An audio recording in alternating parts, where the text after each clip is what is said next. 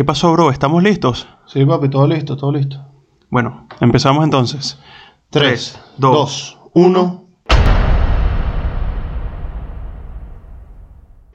Y hola, ¿qué tal a todos? Sean bienvenidos al octavo episodio de 2H1 Papa. Un Papa. Mi nombre es Ricardo Urdaneta Mi nombre es Rafael Ordaneta. y somos dos hermanos, un podcast, octavo episodio. Ok, aquí trayéndoles una semana más un poquito de, de temitas interesantes y hoy que estamos siguiendo eh, más por la línea de, los, de las teorías conspirativas, pero ya más algo verificado, entre comillas. Sí, un tema que ya muchos conocemos, muchos estamos al, al día con esto y bueno, hablando de estas teorías conspirativas, eh, sabemos que hay un, eh, uno de los seis microestados de Europa que pertenece a la ciudad de Roma, que es la ciudad del Vaticano, Rafa.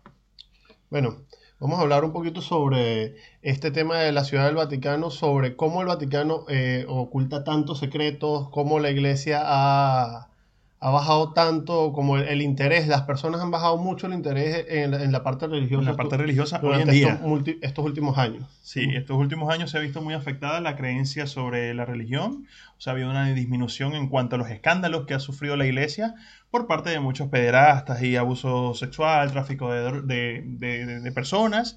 Y bueno, la misma línea que conversábamos en los capítulos anteriores. Bueno, este octavo episodio traemos un poco de lo que son los secretos del Vaticano. Entonces, sabemos que la ciudad del Vaticano pertenece a la, a la ciudad de Roma, está dentro de la ciudad de Roma, es uno de los seis microestados de Europa y tiene una superficie, o bueno, un radio, una, un kilómetro de solamente 0.44 0.44 kilómetros cuadrados. Bueno, de hecho, solamente la sede como tal del Vaticano y la Plaza de San Pedro ocupan el 20% del territorio en general. Así que bueno, es una ciudad súper pequeña, bueno, es independiente, una ciudad independiente firmada en el Pacto de Letrán. En, Independiente, entre comillas.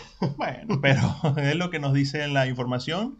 Eh, en 1929 pasó a ser un Estado independiente. Así que bueno, eh, los secretos del Vaticano, sabemos que existen mucha- muchos encubrimientos, muchas teorías, muchas eh, teorías que, sur- que fueron verdades, eh, escándalos por parte de la Iglesia Católica, que, o bueno, el máximo exponente de la Iglesia Católica, que es el Vaticano, que es donde Sí. están todos, bueno, los papas, donde eh, han ocurrido tantas cosas que, que, ah, hoy en día todavía siguen siendo un secreto para muchos de nosotros. Bueno, primero que todo, y voy a hacer un punto y aparte aquí, se prepararon su café, Ah, se bueno. prepararon su té, se prepararon su mate, ya tienen su Coca-Cola bien fría, Podemos empezar o podemos seguir. ahora sí podemos seguir. Entonces, otra cosa, bueno, no van a ver más a mi taza de Rick and Morty porque se, Sufrió un trágico accidente. un trágico accidente y bueno, F por la taza, así que F por la taza. Eh, muy bien. Yo creo que todo esto, o, el público le empezó a tomar interés a todo esto del tema de, los secretos del Vaticano y las, mentiras, todas estas cosas que escondía para, para poder mantenerse en el momento en el que empezaron a hacerse populares los libros de Dan Brown, eh, Fortaleza Digital, Ángeles y Demonios, eh, El Código Da Vinci, que fue uno de los más sonados y donde eh, podemos seguir las aventuras de Robert Landon, donde él precisamente investiga eh, muchas, muchas cosas sobre, bueno, en, el Código Da Vinci podemos ver cómo él supuestamente busca la descendiente viva de Jesucristo, o la, la sangre de Cristo, eh, que es lo, de lo que trata el, el- libro como tal, cuando él sigue, cuando él persigue el Santo Grial, que según su investigación dentro del libro dentro de la fantasía del libro, él descubre que el Santo Grial no es como tal un cáliz, sino eh, Santo Grial significa la sangre de Cristo. Entonces por ahí se dividen las digamos, aventuras, por decirlo así, de, de- este investigador en este libro. Bueno, profesor, porque era un profesor y lo, lo, lo escogieron para que ayudara en la investigación de unos asesinatos. Bueno, así que bueno, eh, todo este tema de la, de la iglesia parte y surge eh, en estos últimos días donde tenemos tanto acceso a las tecnologías y tanto acceso a las redes sociales y que nada en estos momentos está oculto. O sea, oculto dentro del sentido en que eh, las, la- las noticias vuelan cuando hay un escándalo o cuando sucede algo y más cuando está vinculado con la iglesia católica o con alguna algo de poder, algún personaje de poder, algún político o algún artista. Eh, son temas que encienden la- las redes sociales de una manera eh, como pólvora y, y fuego. O sea, eso que Sí. chispea y empiezan a rodar todas las noticias referente a la... A la a, to- a estos políticos o a estos eh, representantes de la iglesia. Entonces ha tomado una, una forma de, de verse, de, de- ¿cómo decirlo?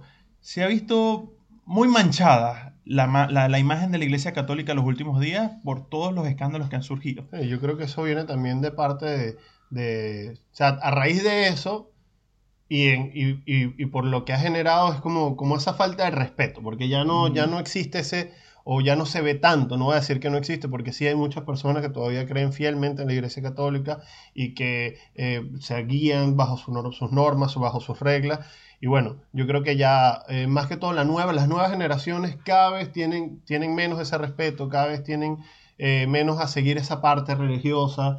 Cada vez como que cada persona eh, empieza como siendo libre y, después como que termina escogiendo su camino y bueno, hay unos que eligen creer en la iglesia y otros que no y, y al haber tanta información, al tener tanto tantos canales de información en el mundo del Internet, en las redes sociales, cualquier escándalo que salga y cualquier cosa que tenga que ver con la iglesia, que es algo tan importante o que fue tan importante que llame tanto la atención, pues siempre va a salir remarcado. Exactamente.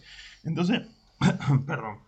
Entonces, uno de estos eh, eh, sucesos más, más eh, importantes dentro de la Iglesia Católica o dentro del Vaticano es la famosa biblioteca, que es donde se ocultan y se guardan todos los documentos importantísimos, inclusive, bueno, quién, quienes escribieron la Biblia, toda la descendencia de, los papas, todo el encubrimiento de pederastas, están las cartas de los nazis, están cartas de los mafiosos de la, de la mafia italiana.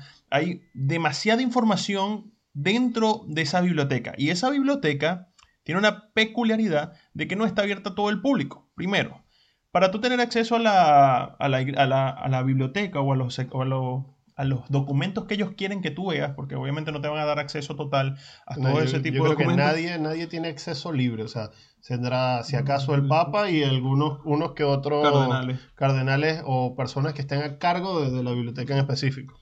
Pero todos esos temas o esos documentos importantísimos dentro de la biblioteca del Vaticano eh, los historiadores, los investigadores y todas las personas que están pendientes de, sacar la información de esos documentos, eh, primero que es una bóveda, tampoco es que es, una, es un local allí donde está una biblioteca y listo, o sea, puedes entrar y ya mostrar un carnet y, bueno, me voy a llevar este libro y tal. No, o sea, no es así, es una burocracia inclusive. Entonces, eh, para, para tú tener acceso a ciertos documentos, primero tienen que tener más de 75 años de antigüedad esos documentos, o sea, los documentos nuevos, que no tengan obviamente 75 años de antigüedad. con ese requisito, imagínate, imagínate que están cubriendo 75 años de documentos a los cuales tú hoy en día no puedes acceder. Entonces, Primero eso, la burocracia para tú poder entrar como investigador, como historiador y todo eso. Es un proceso que te lleva más, yo creo que más de un año en, lograr que te, que te den acceso a la biblioteca. Segundo. Porque, tienen una cantidad de trámites burocráticos que te exigen que envíes una carta con, eh, con tu foto, con tus huellas, con antecedentes, para ver quién eres, para ver si, tienes, si eres apto para revisar ese tipo de documentos, si la rama que tú investigas es la que eh, eh, tiene que ver con ese tipo de documentos y entonces tiene que firmarlo eh, el recepcionista, luego tiene que firmarlo el cura que está así, después el cardenal, después el papa y así. O sea, entonces filtro por filtro por filtro por filtro se vuelve una burocracia. Entonces, 75 años de antigüedad de los documentos que tienes acceso. Nada más tres documentos diarios. O sea, si tú te pones a pensar un poco, cada cuánto es el diario. O sea, tú como historiador o investigador no vas a tener acceso diariamente a la biblioteca. Obviamente es una sola vez cada, qué sé yo, tres meses porque la fila y la gente que está esperando para poder leer alguno de esos documentos que ellos te quieran prestar inclusive, porque o sea, pueden decirte, no, si te vamos a prestar un pedazo de la Biblia original de, que, que firmó Jesucristo cuando, bueno, Claro, eso, contando exactamente, que, sean los documentos que, ellos, quieren mostrarte. Exacto, entonces pueden ser, ah, no, sí, está es, y obviamente no, no, a lo mejor no es. A lo mejor sí es, o sea, ya depende, pero tanto secreto, tanto ocultismo, ¿para qué? ¿Por qué? ahí, ahí es donde tú te, te, empiezas a cuestionar y a decir, ok, ¿por qué tanto, tanto guardar tanta, tanta información importante que, que bueno, o sea, es que se, estas teorías también parten de que si se llegan a filtrar algún tipo de documentación, la región va a perder toda la credibilidad que ha tenido en, el mundo. Que le queda. La poca credibilidad que le queda. Exactamente. Entonces, todo esto, este tema burocrático y estos secretos que se guardan allí tienen algunas historias.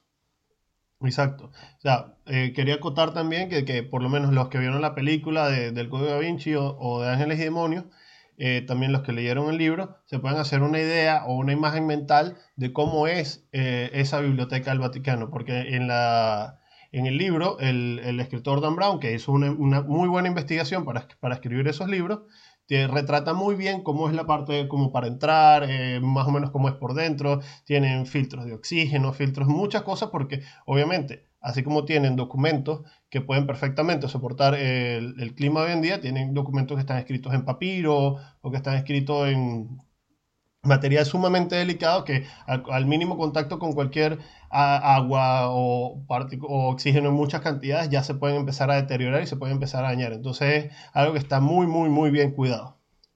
Cabe mencionar que la Biblioteca del Vaticano tiene 85 kilómetros cuadrados. O sea, es una cantidad bastante, bueno, 85 kilómetros cuadrados no me da con el tema de la... De la del, del, tamaño. Del de, tamaño, pero... O sea, es, es, más grande la biblioteca subterránea que el tamaño de, del, de la superficie del, del Vaticano. Exacto, o sea, la superficie que... del Vaticano como tal.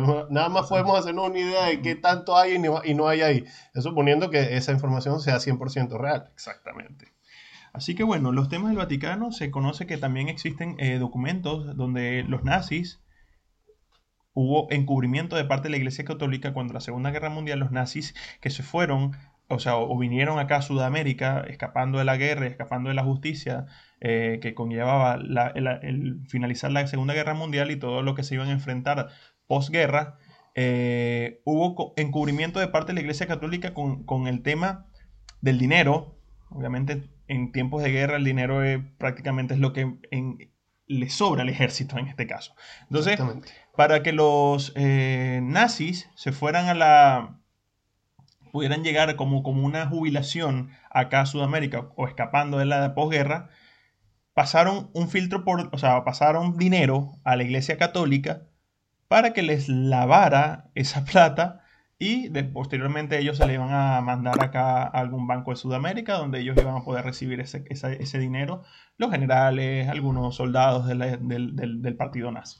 Y, bueno, y hablando de lavar plata, eh, también se sabe, ya es, algo, ya es algo sabido, ya es una investigación que lleva muchísimos años realizándose, de que la mafia italiana, hay muchas iglesias dentro de Italia que están vinculadas a la mafia italiana y a cómo con la mafia italiana se dedicaban a lavar el dinero que las mafias robaban, supuestamente que eran parte de los diezmos, que eran parte de las colaboraciones a la iglesia, y más aún se sabe que la iglesia utilizó gran parte de ese dinero o gran parte de los, de los que eran también presupuesto para, para supuestamente para los niños pobres, que es un, parte del presupuesto del Vaticano, muchos de esos, de esos fondos, tanto de la mafia como los presupuestos para los niños pobres, que supuestamente es lo que, de lo que se llena la iglesia, que ellos ayudan y esto y aquello, lo utilizaron para comprar eh, bienes inmuebles personales, de cada arzobispo, de cura, eh, compraron casas, compraron apartamentos, compraron o sea, para, vehículos. Sí, y para un dato un poquito más curioso, muchos de los impuestos que nosotros pagamos al Estado dentro de, como ciudadanos normales, a, a, al Estado en cualquier tipo de transacción que tú hagas, mucho de ese dinero, aunque no lo creas, va al Vaticano. Esos impuestos hay una regulación allí en cuanto a los estados, donde le tienes que pasar un dinero al Vaticano de acuerdo a las transacciones que se hagan dentro de algún territorio donde tenga algún vínculo con la iglesia. Exacto, eso, eso iba a decir, o sea, es, con los territorios o con los países que tienen vínculos con la iglesia. Uh -huh. por, por lo general, eh, gran parte de Latinoamérica tiene vínculos con la iglesia, sí, por ende, eh, claro. los que vivimos en Latinoamérica tenemos ese, ese gasto adicional en cuanto a impuestos. Sí, es un gasto impuesto que eh, va a esta organización mundial que lleva también un control súper importante dentro de la sociedad. Entonces, aquí partimos con el tema de las controversias. ¿Por qué todo este, este encubrimiento de, de documentación? ¿Por qué eh, encubrimiento de pederastas. Inclusive hace poco había una noticia donde hay una organización de la Iglesia Católica en Nueva York donde se declaró en bancarrota para no pagar o subsanar en los juicios a pederastas o, o, arzobispos cardenales que hayan tenido eh, denuncias, por, denuncias por, por, pederastía. Entonces, todo este tipo de, de, de, de, cosas que van sucediendo, que van saliendo a la luz, van, va uno perdiéndole la fe a la iglesia. Claro, esos, esos son el tipo de cosas que tú ves y de repente dices, ¿por qué haces esto? ¿Por qué pasa? ¿Cómo, un, un, una asociación de la iglesia se va a declarar en bancarrota? Y eso porque, por, por responder a acusaciones de pederastia.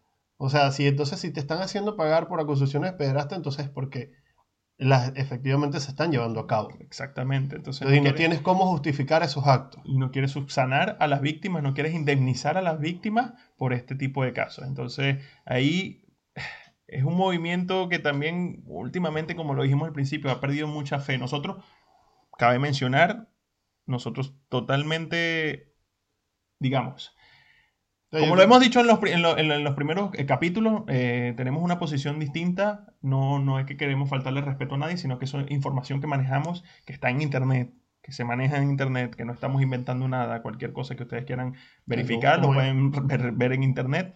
En cualquiera de las fuentes eh, les va a salir allí. Exacto, como lo habíamos dicho, o sea, todo, todo, cada uno de los episodios que nosotros realizamos tiene una investigación previa y esa investigación, pues nosotros nos documentamos por parte de las redes sociales, hacemos documentación por internet, hay videos, hay este, eh, entrevistas, reseñas, documentales, etcétera, que todo eso es información de la cual nosotros vamos sacando para cada tema. Y es que muchos de los temas que nosotros sacamos acá, por ejemplo, el tema de la, del- de la bancarrota en Nueva York, de la, de la organización esta que se encargaba de, financiar a- a esas iglesias dentro de Nueva York, fue lo que nos dio el pie para hacer este capítulo. Entonces, de ahí nosotros vamos partiendo con estos temas. Entonces, no es que nos inventemos.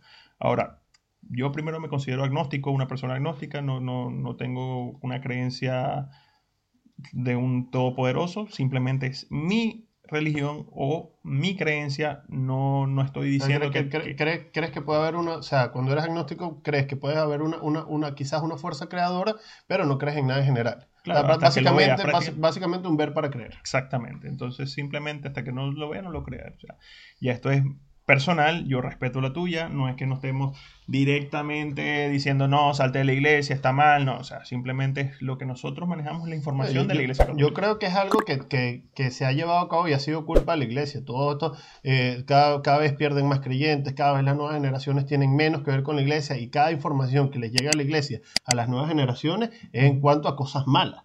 A Sí. cosas malas que han hecho, a cosas malas que han pasado, a cosas malas que, que salieron a la luz de la nada y entonces pues la, la gente empieza a perder la fe, la gente empieza a perder las ganas de, de- seguir acudiendo a las iglesias, la gente ya, o sea, en muchos países también se ha dejado de, enseñar en, en la enseñanza básica el, el tema de la religión como tal. Entonces, claro, cada vez perdiendo más fuerza y entonces lo que, lo, que tú, lo que tú recibes, o por lo menos la mayor cantidad de información que recibes por parte de la iglesia, es información negativa, es información mala. Entonces, ¿cómo, cómo tú o cómo las nuevas generaciones se basan en, en, en, en esto? creer. para, para poder seguir creyendo en estas organizaciones, porque más allá de lo que sea o de lo que haya querido pintar en algún momento, la iglesia no es más que eso, es una organización que se ha dedicado a tener el control de la sociedad en, en gran parte de la historia y en ciertos puntos específicos y estratégicos, que también inteligentes son, bastante. Exactamente. Así que